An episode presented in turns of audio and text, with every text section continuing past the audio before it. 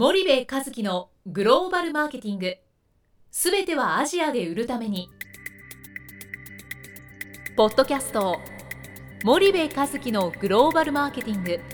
すべてはアジアで売るためには過去10年間で1000社以上の海外展開の支援を行った森部和樹がグローバルマーケティングを分かりやすく解説します。グローバルマーケティングとは世界のニーズに応えて利益を上げること。アジアで売るためにはものづくりプラスグローバルマーケティングを武器とした戦略を持たなければなりません。日本には素晴らしい企業が多く存在します。その企業とともにアジア市場を目指したい。再びジャパンアズナンバーワンと呼ばれる時代を作りたい森部一樹はそんな思いを持ちながらこの番組を皆様にお届けいたします。こんにちはナビゲーターの東忠夫です。こんにちは森部和樹です。じゃあ森部さんあの今日はちょっと、はどういう話題で いきましょうか？えー今日はですね、えー最近あのお客さんからねはい。あのいやーもう本当に時間にルーズで困るとアジアの人は。はいはい。っていう話を聞いて、うんうん。当たり前ですよと。はい。それを想定範囲内で動かないと、うん。あのアジアで1日5アップは無理ですよみたはいいなね、はい。あのさらに加えて交通渋滞があるわけだから、うんうん。あのそんなような話をしてたんだけど、はい。なんか時間に対する考え方みたいなものをうん。ちょっとグローバルで見ていく話とかはどうですか、はいじゃあ具体的にその時間えーということで？そうね。なんか時間に対する考え方なんだけどはい。その決められた時間でうんうん。こうきっちり物事を進めるっていう意味ではあの一番そこから遠いのって、うん。もうアジアなんか実はまだいい方で、はい。想定範囲内で、うん。もうアフリカとかって言ったらうん。もうもうすごいのね、はいは1い時間遅れるとか2時間遅れるとかじゃなくて、うん1日遅れるとか2日遅れるとか、はい。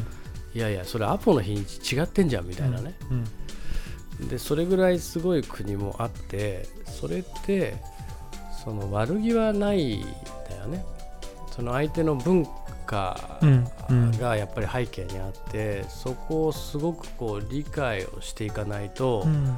なかなかこの日本と同じようなやり方で進めていってもあの難しい。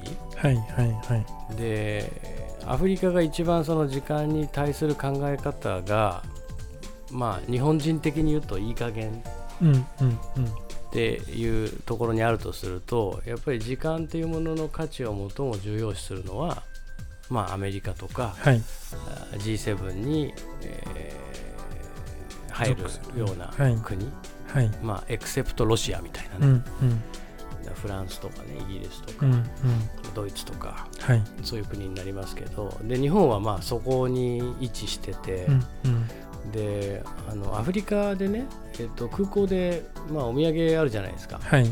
お土産屋さんでこう買って、まあ、これから飛行機に乗んなきゃいけないうん。という時に、まあ、長蛇の列が出ててはい。羽田とか成田と比べてもらったら分かると思うんだけど、その長蛇の列ができるっていうことに対して飛行機に乗り遅れる人がいると。はい。それは大変問題であると、うん。なのでその空港の店舗側が、えー店のレーンを増やしたりとかあと行列ができても手際よくレジができるようにいろんなまあ工夫をするわけだよね。はいはいでその長蛇の列がでできていても、まあ、驚異的なスピードでレジを片付けていくと、うん。そしてお客様が遅れないように、えー飛行機に乗ってもらうっていうことになってるじゃない。はい。でまあそれでも俺らをすごいなこんな列かよってなっちゃうわけだようね。ん。でも一方でアフリカなんか行くともうなんかレジ売ってる女の子がなんか踊ってんのね。そのはいはい。あのなんか陽気な気分なんだろうね、で隣のレジの女の子とこう喋って、はい。全然進まないと。うん。でまあいろんな白人もいればアジア人もいるし日本人もいるんだけど、まあ、みんなイライラしてるわけよね、はいはいはい。なんだけどそれお構いなしでもう踊踊っちゃってるみたいな、うんうん。踊りながらレジ売ってるみたいなね。でそそそれを見た時にあのアジアに比べたらうん。まあ、まあマシで。はい。で彼女たちはその時間彼女たちの体を流れてる時間の感覚がうん。もう根っからそうだから、うん。その早くしなきゃっていう思考が生まれないんですよ脳みその中から、はいはいだからそれっていくら言ってもまあかわいそうなんだよね。うんうん。悪気はないんですようん。結局。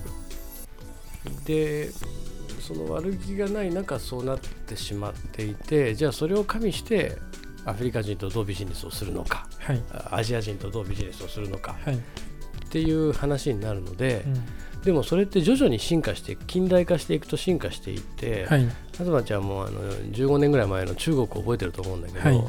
基本めちゃめちゃ時間守らないでしょ、まあそうですね。うん、でも今上海や北京の企業とアポイントメント取ったらうん。もうビシッと時間通りに、はい。あの時間守るうん。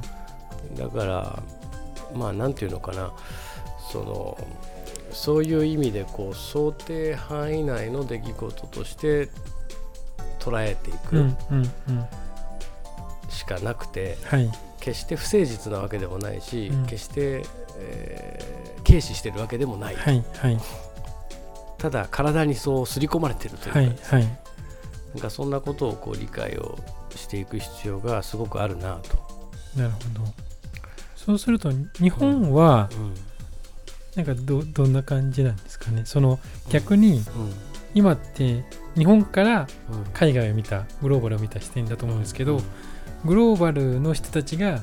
日本の人たちを見た視点だとうん。そういった森部さんはどう感じます？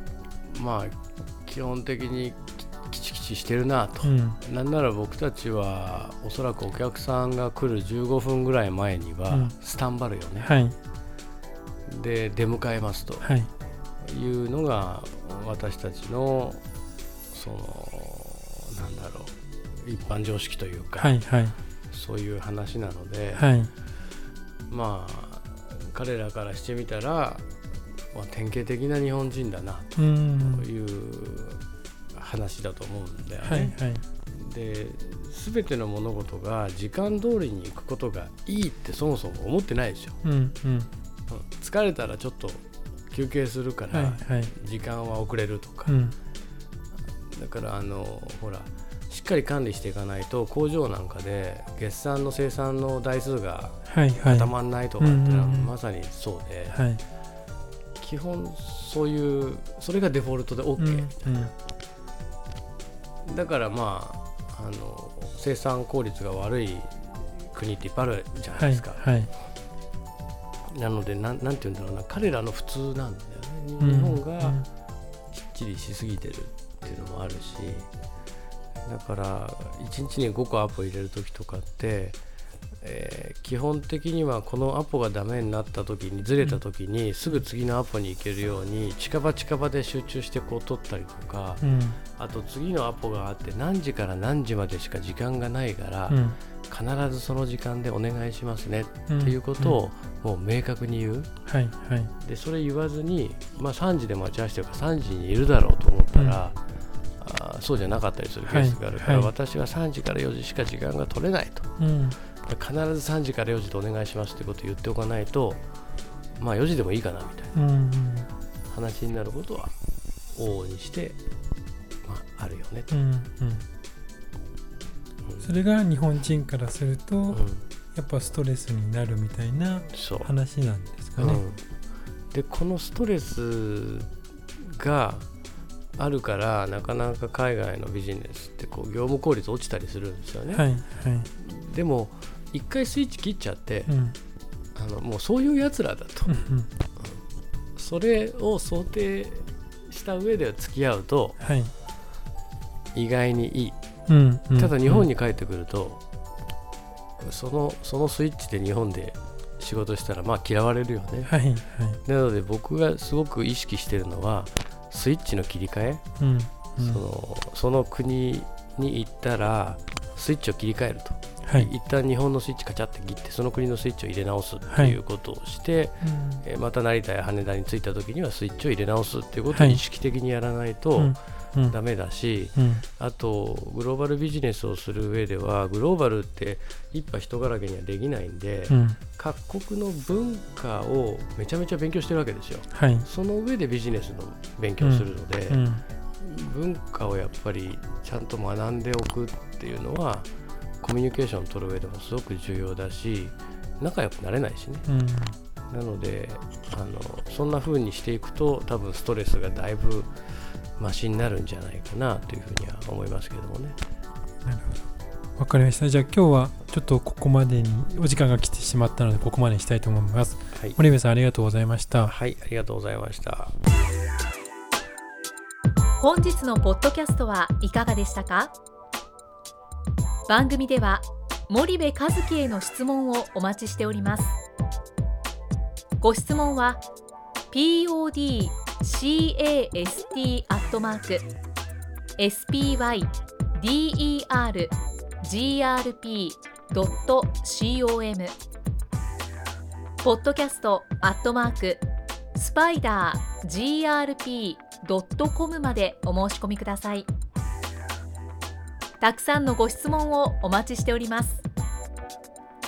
それではまた次回お目にかかりましょう。